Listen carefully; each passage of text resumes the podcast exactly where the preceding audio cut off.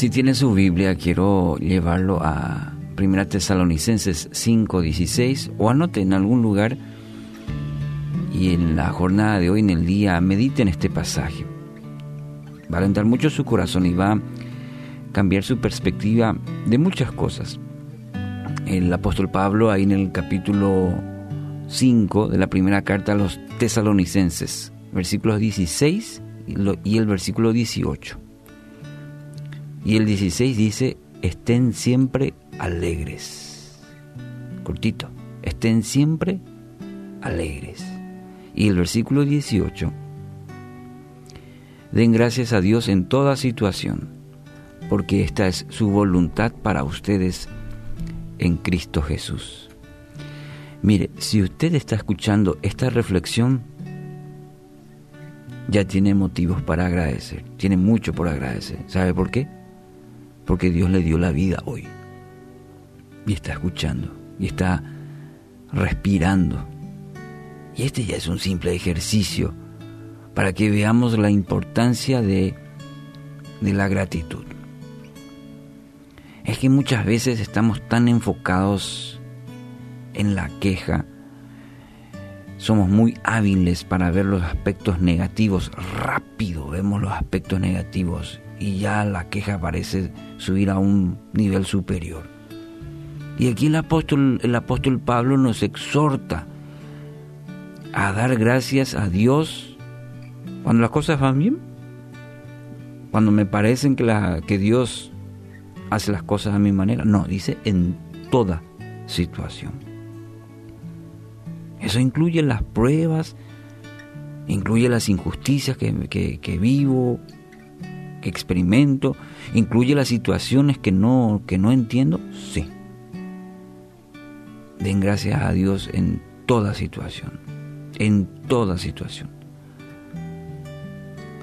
Porque con ello usted, en primer lugar, con esta actitud, con esta vida que refleje gratitud en toda situación, usted está reconociendo que Dios es soberano. Usted está reconociendo que usted confía en Él, aunque no entienda, aunque no vea salida. Su vida refleja de esa manera su plena confianza y dependencia de Él. Segundo, la palabra está afirmando, está diciendo que esta es la voluntad del Padre. Entonces, seamos, seamos hijos obedientes al Padre, seamos obedientes a la voluntad de Dios. ¿Cuál es su voluntad? Y que seamos agradecidos, que confiemos en Él. Y cuando confiamos en Él podemos descansar en Él y eso nos da esperanza, nos da gratitud. Descanse en esta promesa. Descanse, descanse en esta promesa y entonces gócese en el Señor. Estén siempre alegres esa alegría no, no, no es fruto de la circunstancia, no es el resultado de la circunstancia. El gozo se fundamenta en, una, en la relación con Dios, está por encima. Es el resultado de, una vida confiada. Como diría una gran docente, confianza obediente o obediencia confiada. Es el resultado de esa vida confiada, una vida obediente a su Padre. No es una felicidad temporal, fundamentada en eventos. Mucha gente hoy expresa de eso porque la, circunstancia actual ¿sí? no le permite y expresa del desaliento, del temor, de la angustia. El gozo que promete el Señor es una que se basa, lo que mencionaba, en una relación profunda con Dios y esta relación se basa en una fe que Dios siempre obra y obrará para nuestro bien. ¿Quiere experimentar eso? Bueno, acérquese a Dios, permita que Él sea su Señor y su Salvador y experimente el gozo del Señor en toda circunstancia. Efesios 2.10 dice, pues somos la obra maestra de Dios.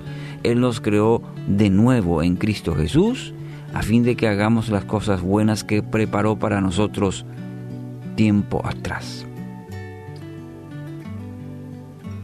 Eres la obra maestra de Dios y te creó con un propósito. Ya de antemano lo ha preparado. Max Lucado escribió, el corazón agradecido es como un imán que recoge durante el día razones para estar agradecidos. Fíjese cómo cambia la cosa.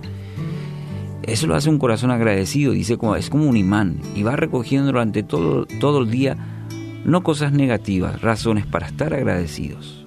Entonces hoy, ¿qué le parece si hace una lista?